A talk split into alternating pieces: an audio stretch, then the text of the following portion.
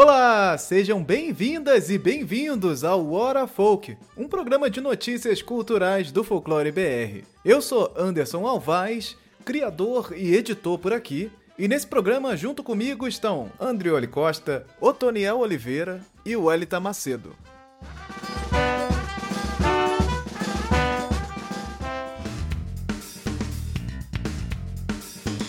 Bem, vamos para rapidinhas no Folclore BR. Esse momento onde vamos falar algumas outras notícias que rolaram por aí, mas aqui nessa esse bate-papo rapidinho. Gente vou falar aqui todas as notícias e depois a gente escolhe uma para comentar, fazer algum comentário mais específico. Então vamos lá para as rapidinhas. Astrônomo batizou asteroides com nomes de personagens do folclore brasileiro. O, os asteroides batizados foram descobertos pelo SONEAR em 2014 e 2016. O astrônomo Cristóvão Jacques, eh, do, do Observatório Mineiro SONEAR, batizou três asteroides ao vivo em uma live no canal Astronews. É, no dia 3 de julho, e os nomes, os nomes foram Saci Pererê, Mula Sem Cabeça e Curupira. O Mula Sem Cabeça entrou em inglês, Headless, headless Mule, e os outros foram Saci Pererê e Mula e Curupira mesmo. E foram esses nomes aí do, dos asteroides. Thaís Araújo será Nossa Senhora em O Alto da Comparecida 2. A atriz substitui Fernanda Montenegro, que interpretou a figura no primeiro filme. Mesmo tendo sido confirmada anteriormente, Montenegro teve que se, se deixar o projeto por incompatibilidade de agenda. A atriz está aí fazendo muitos filmes, séries, está tocando um monte de projeto. E, pô, gente, é, é já é uma senhora, né? Vamos, vamos lá, vamos ver que ela não vai conseguir também tocar todos os projetos dela, né? Então, essa substituição acontece aí no momento que o Alto da Comparecida 2 entra na leitura de roteiro. Agora está no momento de leitura de roteiro para começar as gravações aí para esse filme que chega é, nos cinemas em 2024. IFAM cria programa de bolsas para pesquisas do folclore. A portaria que cria programa de incentivo à produção do conhecimento técnico e científico do Centro Nacional de Folclore e Cultura Popular, no Rio de Janeiro, é, do Instituto do Patrimônio Histórico e Artístico Nacional, o IFAM. O documento define regras para a concessão de bolsas para realização de projetos que tenham como foco o acervo do, do Centro Nacional de Folclore e Cultura Popular. Então, então as bolsas terão duração, duração de 10 meses e deverão ser concedidas todos os anos em uma quantidade mínima de dois projetos conforme a disponibilidade orçamentária prevista pelo Centro Nacional de Folclore do Rio de Janeiro. É, Globoplay prepara aí uma série sobre vampiros é, com a autora da novela Vai na Fé. A, a, série ela deve chegar em 2025, ela está bem no início da, da produção, mas ela causou aí um rebuliço na internet quando descobriram que o nome provisório da série é Lua Vermelha. Lua Vermelha é o nome de uma novela de Portugal onde tem essa mesma temática de vampiros e romances e tudo mais.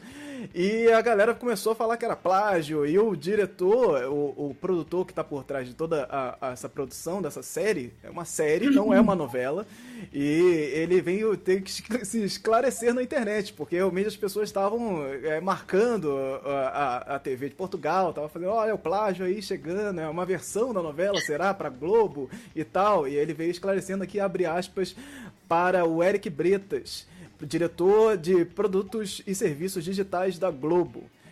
Esclarecimento breve. A série Lua Vermelha, um projeto do Estúdio Globo, de autoria da querida Rosana, Rosane Svastman, não é um remake nem tem qualquer relação com a obra homônima da SIC, que é o canal português lá que exibe a novela. Foi apenas uma coincidência. O, e o título, o nosso título ainda é provisório. Escreveu o profissional aí no Twitter. Então, a Rosane Svartman trabalha nesse projeto já há alguns anos, mas uh, ainda não, não havia E- encontrado um oportunidade Google. para produzir. Então ela conseguiu, olha, ó, ó, conseguiu o, o aval para começar essa produção. De fato, eles estão em andamento e, inclusive, o- junto com a ro- roteirista Cláudia Sardinha, que visitou a Serra da Canastra em Minas Gerais para realizar pesquisas para a série. Que, que pesquisas são essas que vai fazer pesquisas para a série de vampiros em Minas Gerais? Eu fiquei Né? curioso com isso aí, mas a série ela chega em 2025, então tem ainda muito chão aí para acontecer. É aquele tipo de notícia que a gente for ver lá na frente e vai falar, cara, a gente falou disso há dois anos atrás. E a gente vai ver lá a estreia Não- na Globoplay. Não tem vampiro brasileiro, gente. Não, não adianta. Não mandem aquele lá pra gente.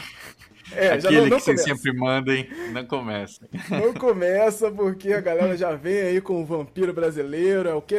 Courado, escambau. Encorado, que, que só existe no, no blog do fulano lá, não, não tem. Exatamente. E essas aí foram as nossas rapidinhas de hoje. O que, que vocês puxam aí pra gente comentar dentro dos asteroides Thaís Araújo e, e fã e Globoplay, vampiros na Globoplay? Falando sobre vampiros, assim, que saco, né?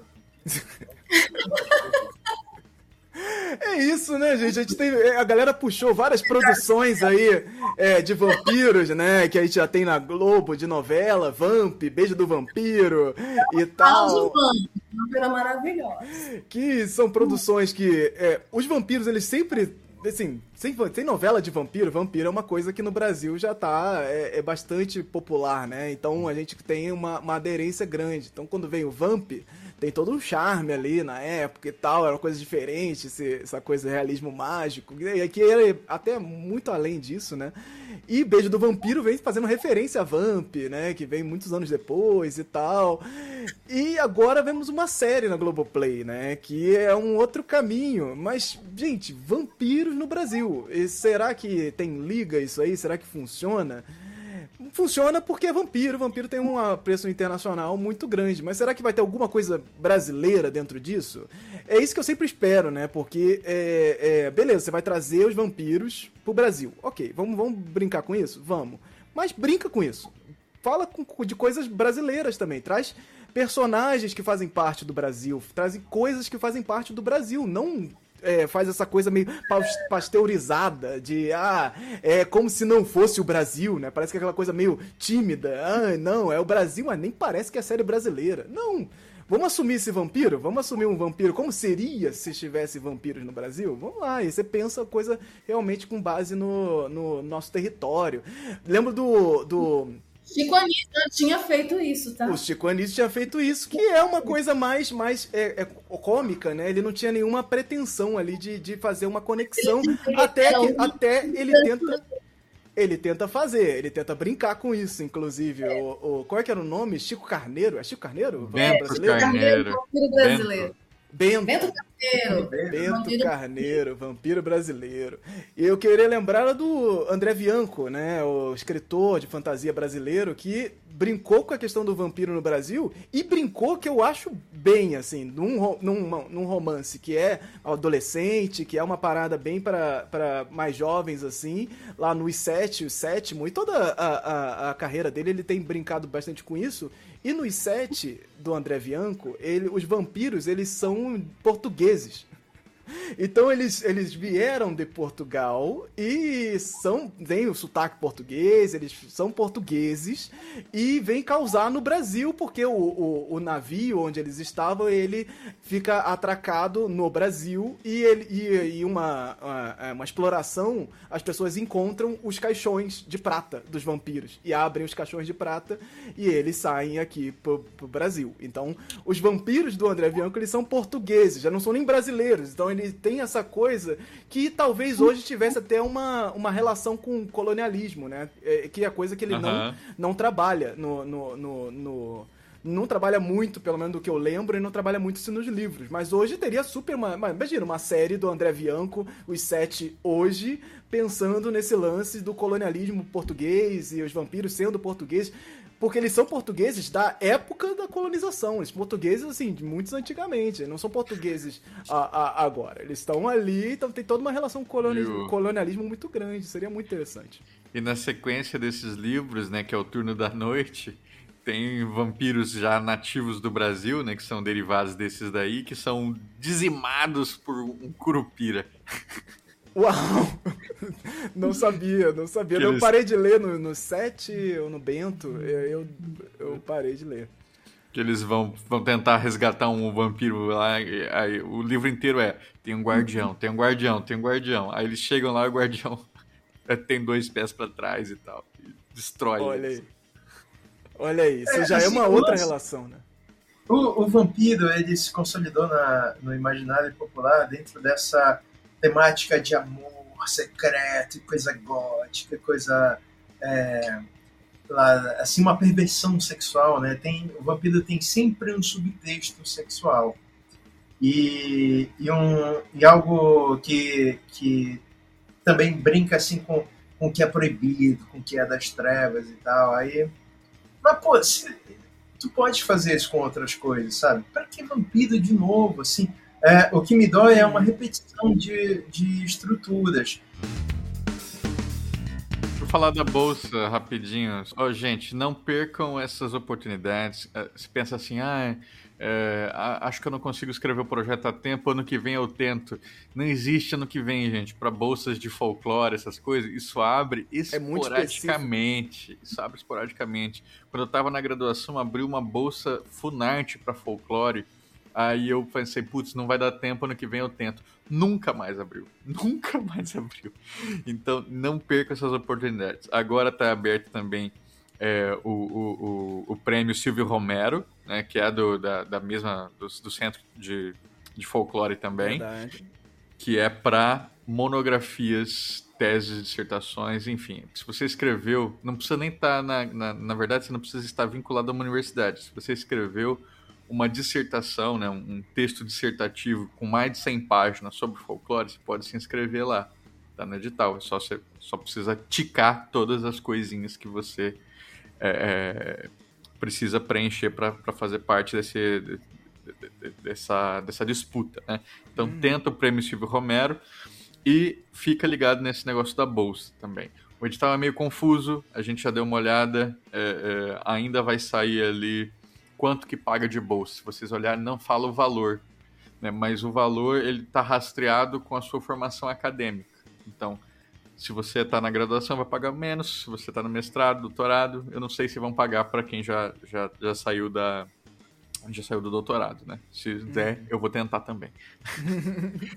Alô, Zudimar Júnior. Vai lá, Zudimar. Zudimar tá aí com o mestrado é, em Parintins aí, Zudimar. focado no, no caprichoso. Vai lá, Zudimar. Então, Pablito Melo, manda aí, Sim. Pablito Melo. Você que está nos escutando, adapta, faz aí algum, faz um, é 10 meses, né, cara? Então, 10 meses dá pra gente fazer um, um pré-projeto de alguma coisa aí, bem tranquilo. É, e, e ocupar espaços acadêmicos é sempre muito importante, porque a gente fica, é, às vezes, com uma visão da academia cheia de preconceitos, né? A academia só cabe é, tal temática e tal. Então, tendo um espaço assim de uma bolsa específica para essa temática que é tão, é, de certa forma, pouco valorizada dentro dos espaços acadêmicos, a gente tem uma chance muito legal de ocupar um espaço bacana e, e dar uma, uma, uma, um volume para esse tipo de visão e produção. Que a gente estava vivendo, assim, é, vendo conversas com o Andreoli, com, com o Anderson, a gente estava vivendo uma fase de muita, é, muito cuidado com relação a temáticas de folclore. Ah, isso não me cabe pesquisar, isso não, não me permite, eu não tenho autorização para pesquisar isso. Quando a pesquisa acadêmica, ela precisa ser, acima de tudo, epistemológica. Ela não, não é um valor identitário, ela é um valor de busca de conhecimento. Você tem um rigor acadêmico, você precisa fazer um, um, projeta com uma metodologia adequada, mas você não é desautorizado por uma questão identitária, por uma questão de, de onde você está, é, de, de, qual é o seu ponto de partida como pessoa para fazer essa pesquisa. Você manda no Sudeste, não quer dizer que você não possa fazer pesquisa sobre o Norte, sabe? Você pode fazer dentro do rigor acadêmico, dentro de uma ética de pesquisa que, assim, a gente tem que ter com todas as temáticas. Mas é, a gente vê uma fase que eu espero que esteja passando, né? A gente está no novo governo, a gente está sentindo o novo ar, né? que nem aquele lance lá do Senhor dos Anéis, eu sinto no mar, eu sinto na terra, a gente sente uh, outros sabores vindo, e uma, e uma bolsa de pesquisa com uma temática como essa, né? olhando para a cultura, olhando para o folclore, é uma forma da gente é, entender que isso é uma temática importante, é uma temática séria, e que vê e fala sobre uma percepção de Brasil que quando a gente consolida, a gente fortalece, a gente não vai ser facilmente seduzido por ideias malucas de mercado. Assim, ah, o mercado está dizendo isso, então eu vou fazer uma série na Globoplay sobre vampiro, sabe? Tem outras coisas que quer falar sobre sexualidade, quer falar sobre, sobre coisas obscuras, tem outras temáticas além do vampiro para falar. Assim, o que me dói, como o Anderson estava falando, é você, como criador, ficar repetindo e regurgitando uma, uma, uma ideia colonizada na nossa cabeça dentro de uma indústria cultural. Toda dissertação, por isso que se Folclore BR, né, eu estava conversando com ele, se Folclore BR pensar assim, fazer um tipo de repositório específico para republicar monografias e trabalhos acadêmicos que, que é, versem sobre folclore e ter um tipo de premiação assim, todas as vezes que a gente leva a sério isso, todas as vezes que a gente discute a sério essa questão, a gente é, sai de um ambiente de fácil manipulação colonizadora. A gente consegue olhar para isso e dizer, pô, isso daqui não, é, a gente está falando sobre isso não é porque isso está sendo falado várias vezes em Hollywood, então a gente pode fazer de um jeito diferente, mesmo que a gente ainda continue nessa temática, não, não é uma responsabilidade nossa. E é, passa pela visão acadêmica de que somos autorizados a fazer esse tipo de pesquisa e que pesquisa acadêmica é um negócio sério e precisa sim de investimento público. Bolsas são necessárias. Não é piada fazer fazer pesquisa acadêmica assim. Não é alguma coisa que você faz e pronto. Tem uma necessidade de, de você levar a sério. Isso demanda um tempo e demanda uma energia do, do, daquele profissional que está fazendo isso, daquele, prof, daquele cientista, daquele pesquisador, daquele profissional que vai enveredar por esse caminho. Então, vamos levar isso a sério. Boa. Com certeza, gente. Thank you.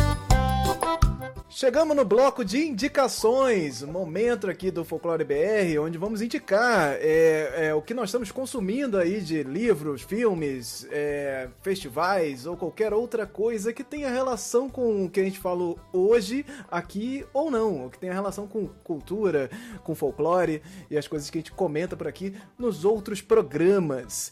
Já aproveitando para agradecer, inclusive, a todos vocês que estiveram aqui com a gente no programa de hoje, maravilhoso. E agradecer meus amigos folclóricos que estão aqui presentes também. Muitíssimo obrigado a todos vocês. Não deixem de seguir o Folclore BR também pelas redes sociais. É, apoie aí se você puder. Acompanhe, porque temos muita coisa acontecendo aí nesse mês. Eu quero falar um pouquinho delas aqui daqui a pouco também. Welita, você tem alguma indicação? Tenho sim, primeiro agradecer já também mais uma vez o convite do amigo Anderson Alvaz. Sempre bom estar aqui com vocês. É, primeiro eu queria indicar ao, aos espectadores do programa Hora Folk uma página no Instagram. Eu quero ver Idalina.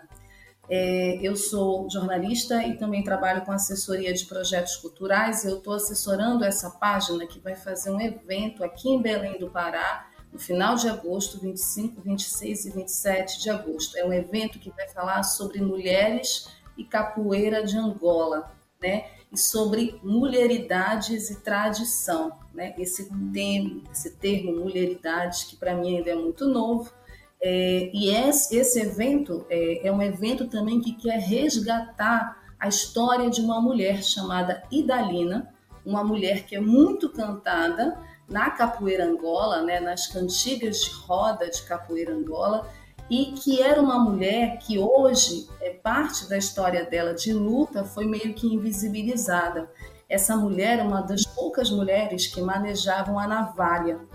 E ela lutava e defendia mulheres que apanhavam de homens nas ruas. Tá, esse evento que vai trazer mestras de capoeira Angola para cá, para Amazônia, para Belém. Então, quem puder seguir a página e acompanhar, né? E a segunda indicação, gente, eu vou fazer aqui um, um jabá rápido, porque, né? Eu apresentava um programa Cinema Livre na web Rádio Censura Livre. Nós paramos o programa temporariamente e eu vou lançar um canal de cinema, né? O canal Wellington Macedo. A gente vai Aí. fazer massa. filmes e sei lá mais o que, que eu vou fazer nesse canal. Então, por favor, se vocês tiverem interesse, sigam lá o canal Wellington Macedo. É, daqui a duas semanas a gente vai ter o nosso vídeo de estreia. espero que esteja tudo certo. estou trabalhando nisso. Tem uma pessoa aqui, inclusive, que eu preciso conversar com ela. Mas daqui a duas semanas vamos ter o nosso vídeo de estreia no canal de cinema. Para quem assistiu Cinema Livre, agora pode acompanhar as notícias de cinema, filmes, né? Análises fílmicas. Vai falar da greve. Vamos falar da greve dos atores de Hollywood, que não entrou na hora folk mas a gente tem que falar, uma greve muito importante, histórica. Vamos falar de outras, vamos falar de bar, vamos falar de coisas nossas também. Não vamos falar de vampiros, porque eu ó, saco falar de vampiros. Mas é isso, gente. E obrigada de novo pelo espaço, Anderson. Sempre é bom estar contigo e estar com vocês aqui falando de coisas legais e também descobrindo coisas legais como esses asteroides aí e essa bolsa importante de pesquisa aí para trabalhos folclóricos. Ô, André, olha vamos lá. Muito bem, gente. Então, primeiro de tudo, começo com o meu jabá aqui, ó. Sigam Cartas de catarse.me barra Cartas de Cultura, clica ali para acompanhar a campanha, ó, já temos 276 seguidores. O que isso quer dizer? Quer dizer que assim que no der o dia 7 de agosto, é quando a nossa campanha abre, essas pessoas vão ser notificadas e elas vão estar tá sabendo que a campanha abriu e vão apoiar com o desconto de primeiro dia, que o nosso baralho vai ter um valor X e esse valor vai ter 10 reais de desconto no primeiro dia para incentivar vocês a ajudar a gente a pá, estourar a boca do balão aí logo de cara e evitar que eu tenha um treco de ansiedade nos 45 dias de campanha. Então, quanto mais rápido a gente vencer a nossa meta, que vai ser de R$ 26.900, graças aos 13% do Catarse, né? que precisa ser esse quebradinho, hum. aí melhor. É, outro jabazinho, é, dá uma olhada lá que eu tô lançando programa, é, um programa maluco, né? Que é o Gotas de Folclore. São, é um programa de 15 minutos de duração no meu feed lá do Poranduba, em que eu vou fazendo normalmente monólogos, às vezes entrevistas. Esse tema do Acarajé Rosa da Barbie entrou lá no Gotas. O, o, a cobertura do Folclore BR, eu entrevistei o Anderson, entrou lá no programa também. E tá muito bacana, né? Tá muito divertido voltar a fazer podcast assim nesse ritmo quase jornalístico, né? Que acontece um tema e eu falo sobre o tema, acontece o tema e eu falo sobre o tema. Então é muito é, instigante trabalhar com isso. Então escutem lá. Sobre podcast também, eu dei entrevista, a maior entrevista da minha vida, assim, foi para a Rádio Novelo Apresenta, o grande podcast narrativo do Brasil, né? A, a Rádio Novelo é a maior produtora de podcasts narrativos do, do Brasil e eles têm um podcast que sai semanal é, com temáticas ao estilo This American Life, que foi a grande inspiração para esse estilo no mundo. E no episódio de duas semanas atrás, chamado Folclore Moderno, eu fui um dos entrevistados, junto com o Thiago Vaz, do, que, que é o criador do Saci Urbano. E aí tá bem bacana. Quando eu dei a entrevista, eu tava super nervoso, assim, então eu falo muito né. falo, falo né demais pro meu gosto, eles não cortaram meu né. Mas. Tá perfeccionismo, olha o perfeccionismo, olha aí. Tá bem legal. Deem uma olhada lá. Eles, ele, eu, eles pedem para eu fazer o assovio do Saci.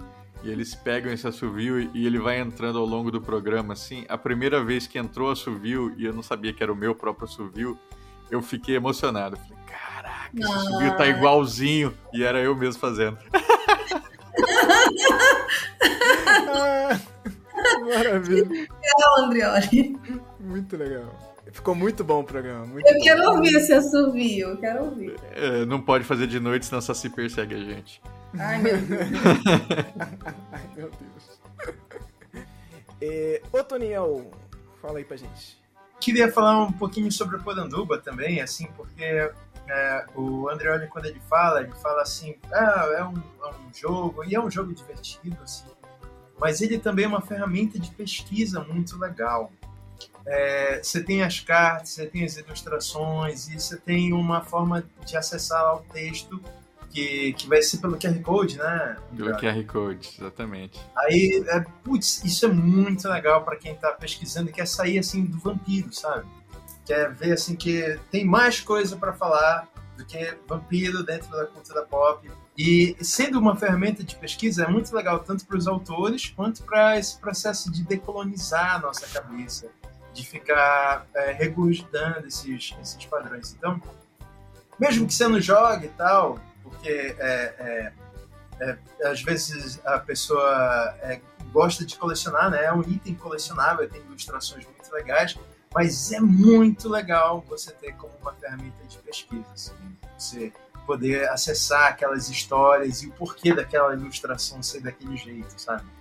Continuando a falar sobre essa construção, a minha, minha sugestão é, de novo, aquela editora fantástica, que é uma editora tradicional, que tem uma. A Nina Quadradi estava aqui, até, no, ela que me, me falou sobre o lance lá da pizza, que a pizza em São Paulo tem outro nome. Ela é editora de uma editora voltada só para fantasia, né? para literatura fantástica, para esse nicho de, de histórias fantásticas. E aí entra um monte de coisa dentro da cultura pop.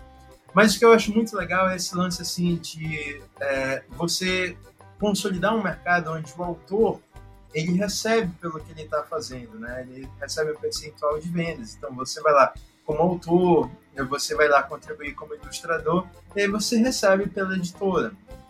Isso, isso é uma dinâmica muito legal porque a gente está passando por um outro tipo de modelo de editoras que você como autor tem que pagar para ser editado e tal, e é um negócio que é, livro é, é, é, ruim no Brasil porque tem taxas e sobretaxas, é um negócio muito louco assim. A, se você for ver na sua nota fiscal a, a, o índice de imposto sobre livros é, é assim absurdo, sabe? É muito maior do que deveria ser. Se a gente tem isenção para um monte de coisas, o livro deveria ser alguma coisa que deveria ter isenção. Muito caro você ler. Pô, eu fui comprar Mob Dick ontem lá, quando eu fui ler, fui na livraria para Aí, 120 e poucos reais, 130 e poucos reais uma edição do Mob Dick. É uma edição legal, que tem ilustrações, mas, pô, caro pra caramba, sabe? Olha quanto tá os quadrinhos, olha quanto é Eu isso. vi isso aí. É, então a gente precisa é, olhar, já que a gente está nessa fase de discutir cultura, olhar para essa construção de cultura como algo que faz parte de um desenvolvimento, de um soft power, que é muito do que a gente tem discutido, né? Então, a Editora Fantástica, sigam lá no Instagram, Editora Fantástica mesmo, né? É, ela tem, ela já tem um, um, livro chamado Hotel Fantástico, aí lançou agora recentemente o Vale Fantástico, que tem essa temática, os autores fazem parte dessa coletânea e tal. Tem alguns outros projetos que ela vai lançar, que ela vai divulgar. Mas o lance é esse, assim, você ter uma cadeia produtiva entre autores nacionais, produzindo conteúdos nacionais para que a gente consiga alcançar um, um mercado é, que não seja só um mercado de consumo e reconsumo de produtos estrangeiros. É isso, minha gente. Chegamos, chegamos aqui. Eu vou dar minha, minhas rapidinhas. Eu quero minhas rapidinhas, minha, minhas indicações aqui. Eu já tô, já tô coringando já essa hora aqui, porque, gente, eu estou no meio das, de uma de uma loucura que se chama Somando Visões 2023. Está chegando aqui esse momento onde a gente faz um evento virtual é, no mês de agosto, que é o mês especial do folclore. A gente celebra esse mês aqui já. Vamos para a nossa sétima edição, sétimo ano é, falando de folclore. Inclusive é o sétimo ano que a gente fala aqui na internet, né? Que a gente comenta aqui na internet sobre folclore e cultura popular, trazendo essas temáticas de cultura pop e relacionando todas essas coisas.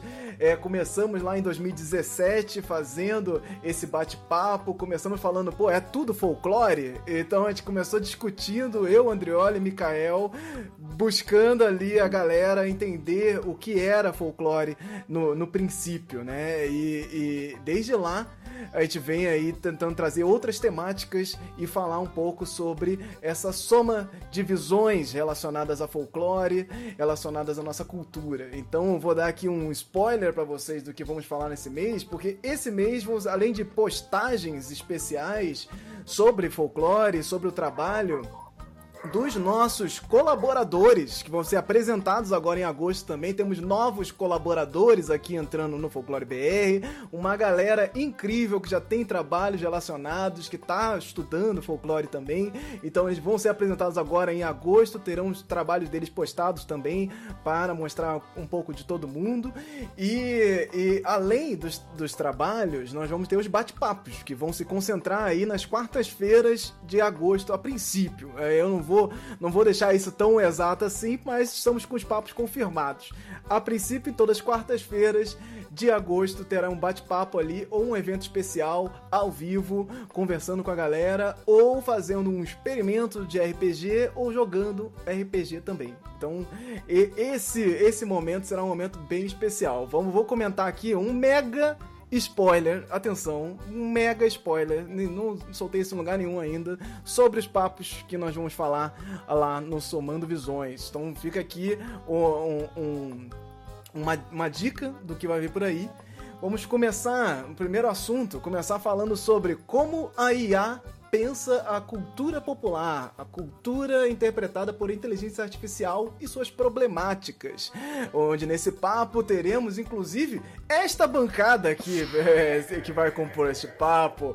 O, o Toniel, o Elita e Andrioli estarão aí presentes para a gente comentar sobre a inteligência artificial no folclore. Essa, esse assunto do ano, né? A inteligência artificial, falar sobre isso e nossas relações com ela e como ela interpreta a cultura, né? Que já foi uma problemática temática que a gente tratou aqui em outros programas, tentando pensar o como, é, o como já é raso o nosso conhecimento e o como esse conhecimento está difundido na internet também, e como se a partir da internet você vai alimentar essa inteligência artificial, que diabos ela vai dar pra gente, né? Porque se a gente já tá em dificuldade aqui de entender que o próprio é, Wikipedia tem problemas com, com questões de personagens do folclore, o que mais tem de problemas por aí que a inteligência é. artificial aprende e tá aí ensinando pra galera, né? Vamos comentar sobre isso. E a Wikipédia isso. tem mediação humana, né?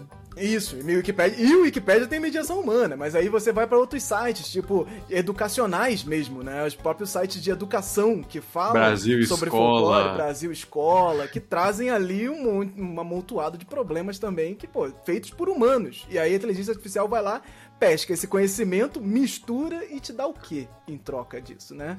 Então vamos comentar sobre isso logo no, no na primeira quarta-feira. Continuamos aqui com como estudam sobre folclore lá fora e como, como o folclore é estudado lá fora, né? Então, os desafios e entendimento sobre cultura popular pelo mundo. Eu trazer novamente o Andrioli para representar o Brasil aqui nesse, nesse nosso bate-papo. O Nuno Matos, de Portugal, criador lá do Bestiário Português, vai estar presente com a gente também. E Mariana Frias, que está estudando folclore lá na Inglaterra. Então, vamos, vamos falar, juntar essa galerinha num horário diferenciado também. Então, fica de olho nas redes sociais do Folclore BR, porque para trazer gente do mundo, é isso, né? A gente vai ter que fazer um fuso diferente ali para conseguir trazer todo mundo para um bate-papo ao vivo, que também ficará disponível aí no canal no YouTube. É, logo em seguida, na semana seguinte, vamos ter como cadastrar criaturas místicas. Então, uma reunião geral da Agência de Monitoramento de Causos de Criaturas Fantásticas Brasileiras. Isso é um experimento. Então, esse é um experimento que mistura RPG e um programa de apresentação ali que na verdade é uma reunião secreta. Meu Deus! É um experimento, não é um RPG, mas é como se fosse, porque iremos interpretar personagens falando de criaturas e personagens do folclore, como se existisse essa agência. E ela existe, tá? É uma agência que existe, só que ela é muito secreta. A gente vai ter que manter ela aqui só entre a gente aqui no Folclore BR, hein? Então, a Agência de Monitoramento de Causas de Criaturas Fantásticas Brasileiras. Fique de olho aí, porque esse, esse é um piloto de um programa que, se der certo, a gente continua com ele aí. Como é que a gente vai pensar ele? Tô pensando nesse universo e como é que a gente vai fazer essa reunião. É uma reunião. Então, é uma reunião, é um RPG, é ao vivo vamos ver no que vai dar. Então, para falar de personagens de uma forma diferente, trazendo aí a Lorena Herrero, nossa companheira aqui da, das lives, que está um pouco sumida porque ela está fazendo o quadrinho dela, tá terminando o quadrinho dela, a bichinha tá penando, tadinha, ela vai terminar agora, vai sair evento afora aí no Brasil, próximo semestre, então você dá ficar de olho aí nos, nos eventos para encontrar a Lorena lá com o quadrinho dela assinando. Ó, primeiro quadrinho da Lorena impresso. Então vamos, vamos apoiar a Lorena aí nessa sua, no seu rolê folclórico que ela vai fazer fazer pelo Brasil. O Douglas Retículo, que também ilustrador é, aí fantástico também, tem um livro, inclusive, sobre, sobre criaturas. A Calantopia. Sobre criaturas baseadas em é, canções de Niná, canções e parlendas. Então é, ele tem esse, esse livro também, ilustrador fantástico, vai estar com a gente. O Lorenzo Mesas, que fez também, está fazendo um livro sobre é, é visagens, é, o Diário de Visagens, vai estar com a gente. Mikael Kitts, nosso companheiro aqui, folclórico, também vai estar com a gente, porque eu também é outra pessoa aí que ilustra e, de, e, pesquisa bastante sobre personagens. E a gente vai estar ali nessa reunião, experimento, esse piloto do Folclore BR. Semana seguinte, vamos para como fugir de, das lorotas da linguagem um papo sobre falsas etimologias e como elas se relacionam com a cultura. Vamos trazer o professor Manga do Questão de Linguagem, é um canal no Instagram, bem legal, e o Rafael Rigolon, que é, é do Nomes Científicos no Instagram, a página fantástica também sobre etimologia, a origem das palavras e tal. Eles falam bastante sobre essa questão das falsas etimologias, que tem esse, esse, essas relações que a gente tem com é, é, a falsa origem de certas palavras, né? Que aí ah, você não pode usar mais é, criado mudo, você não pode mais falar sobre determinada coisa. É, é outro, outra vez era como era? Era. Uh, não era caatinga. Encheu o bucho. Encheu o bucho, é, tem o do. CC. Catinga de crioulo. É. E tem, porra, várias questões que a gente usa e, e às vezes a gente entra num lugar de, oh, será que eu deveria usar? Oh, eu acho que é preconceituoso isso. Essa palavra a gente tem que tirar do nosso vocabulário. E às vezes ela vem por, por trás dela, vem uma história que também é preconceituosa, que também é racista, que também tá levando o, a, essa palavra para um outro caminho que não é utilizado hoje em dia. Vamos comentar sobre isso, as relações com a cultura e como a gente, a gente é influenciado também por essas questões de viralizações na internet. E a gente finaliza como Como Ter Poderes em Mojubá, uma sessão especial de RPG, onde vamos jogar o jogo Mojubá criado aí pelo Lucas Conte, onde ele traz um universo afrofuturista baseado aí é, é, na Bahia, no, Brasil, no Rio de Janeiro e em outras cidades aí também. Ele cria um novo universo ali para personagens que têm poderes mágicos relacionados a orixás. Então tem toda uma relação com a cultura africana e vai ser um RPG bem, bem bacana, assim. Vai ser uma coisa bem legal. E o Lucas Conte vai estar tá aí mestrando esse RPG. Vai estar tá com a gente ali mestrando e participando disso, junto com o Mikael Kitts, Andrioli e o Ian Fraser, que vai estar com a gente também nesse último dia, fechando aí o nosso Somando Visões 2023, com várias postagens especiais, vários vídeos, várias coisas. Vai ser um mês recheado, como há muitos anos não é, assim. A gente,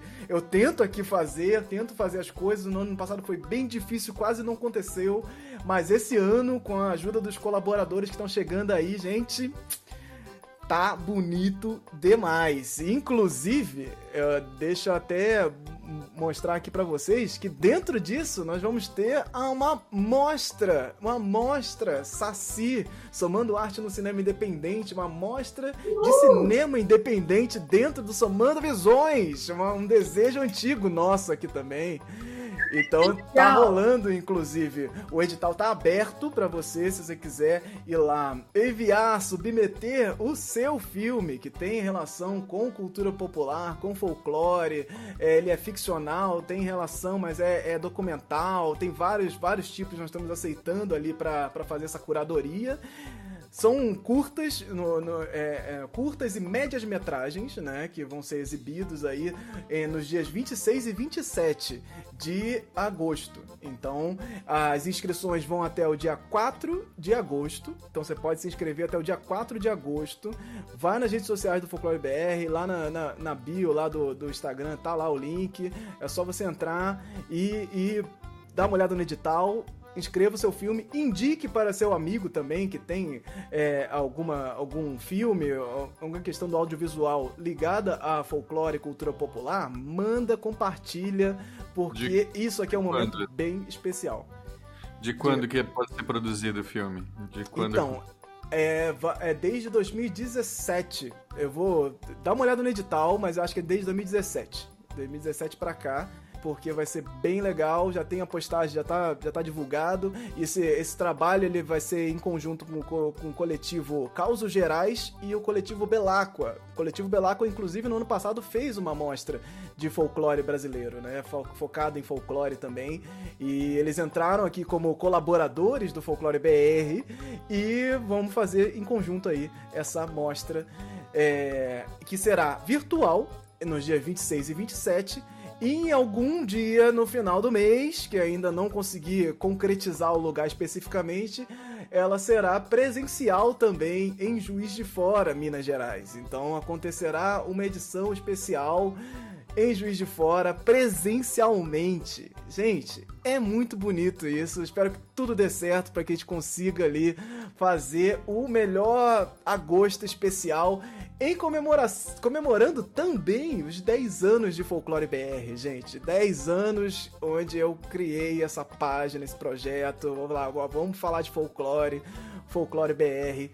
10 anos em agosto. É, é muito especial, muita coisa pra gente comemorar, então espero que seja um momento bem legal. Espero que todo mundo que esteja acompanhando aqui esteja lá com a gente, acompanhando isso, seguindo o projeto, compartilhando aí, porque vai ser bombástico, épico e vai, vamos, vamos estourar isso aí. Compartilha, se você estiver aqui ouvindo agora, vá lá nas redes sociais do Folclore BR e já compartilha essa palavra aí, porque é muito importante pra gente fazer chegar ao máximo de número de pessoas possíveis que queiram se conectar com isso, queiram entender um pouco mais, queiram chegar com a gente também, queiram se surpreender com as coisas que a gente fala aqui.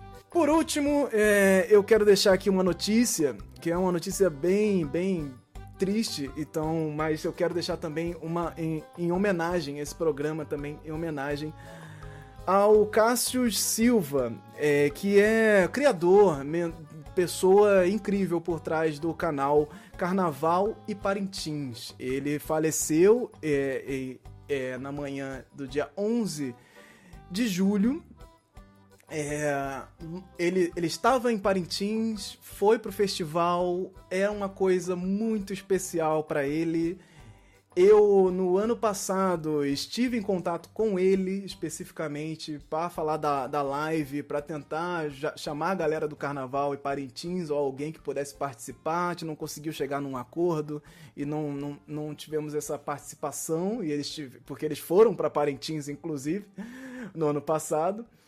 E, e, ele faleceu em Parintins, depois de ter assistido o festival que ele tanto amava, tanto vivia para. Ele é carioca, era do Rio de Janeiro, e é muito, muito louco, porque é, é me impacta de uma maneira é, muito significativa, porque ele é um apaixonado uma, era um apaixonado por cultura popular, assim como nós aqui somos, e fazendo relações, estudando a fundo, trazendo essas conexões.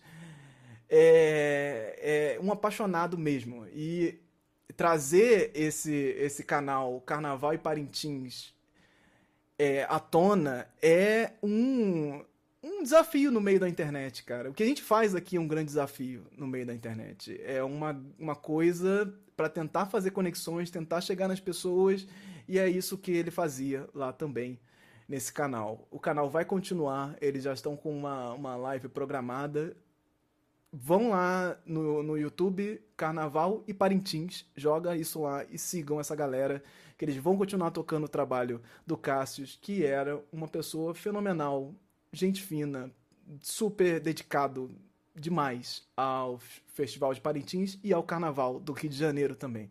Então a gente ficou aqui falando dessa questão da relação Carnaval e Parintins e tal, e como as pessoas não gostam. E eles estão ali justamente fazendo essas análises e essas pontes e, e a, se aprofundando em toada por toada, em item por item. É uma coisa de um trabalho riquíssimo, assim, muito, muito, muito bem feito. E eu espero que de todo o coração eles continuem e todo o apoio que eles precisarem do Folclore BR eles terão, porque a gente está aqui é, para somar mesmo e, e, e, assim, eu queria dedicar esse programa de apaixonados por cultura, esse programa que a gente faz com amor, com dedicação, carinho ao Cássio Silva, que foi lá brincar entre as estrelas do Caprichoso.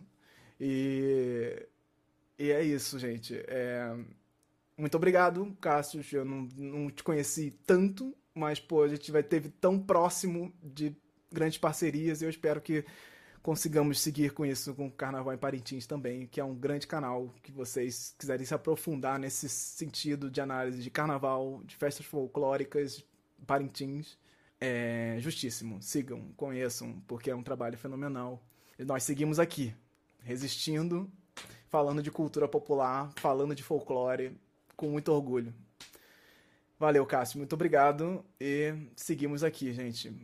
Boa noite a todos. É, quem fica por aqui. Muito obrigado a todos vocês que assistiram ao vivo. E seguimos com o Folclore BR. Tchau, tchau, gente. Até mais.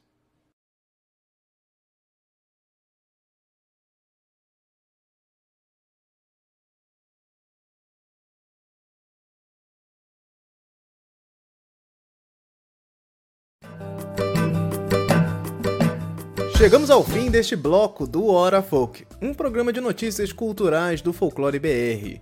Esse programa agora ele é geralmente dividido em dois grandes blocos, então dá uma olhadinha aí no seu aplicativo para ver se você não perdeu alguma parte. Procura seguir esse projeto pelas redes sociais. Tem trocentos conteúdo rolando aí pelas redes sociais, no site e tudo mais. Então dá uma olhada, busque Folclore BR tudo junto ou acessa lá folclorebr.com/links, que lá nesse site você encontra tudo que é link, fica molezinha. Não deixe de reagir no aplicativo onde você estiver ouvindo, assistindo, dando aí suas estrelinhas, like, curtida, voadora, peteleco, o que você puder dar aí no aplicativo, você reagindo, avaliando o programa ajuda e bastante aqui pra gente quero deixar um agradecimento especial aos nossos queridos apoiadores do Folclore BR. Se você quiser e puder, considere lá apoiar financeiramente um projeto que busque valorizar a cultura popular, colaborando aí com a estrutura para manter esse trabalho vivo. A partir de 5 reais você pode apoiar lá no catarse.me barra folclorebr e aí tem uns benefícios lá também, mas você pode apoiar também de forma independente com qualquer quantia através do Pix com a chave olá@folclorebr.com. Então fica aqui meu muitíssimo obrigado aos maravilhosos André Kenji Arakaki, Camila Barbosa Fonte Soares, Emily Yoshi Sasaki, Família Alves Misfield, Márcio Luiz Quedinho, Silvana Xavier Reis. Saibam que vocês ajudam a manter acesa a chama dessa fogueira que ilumina essa grande roda de bate-papo sobre cultura popular e espero que ela possa seguir acesa e seguir também encantando vocês. Esse programa foi produzido, editado, organizado e coisado por mim, Anderson Alvaz.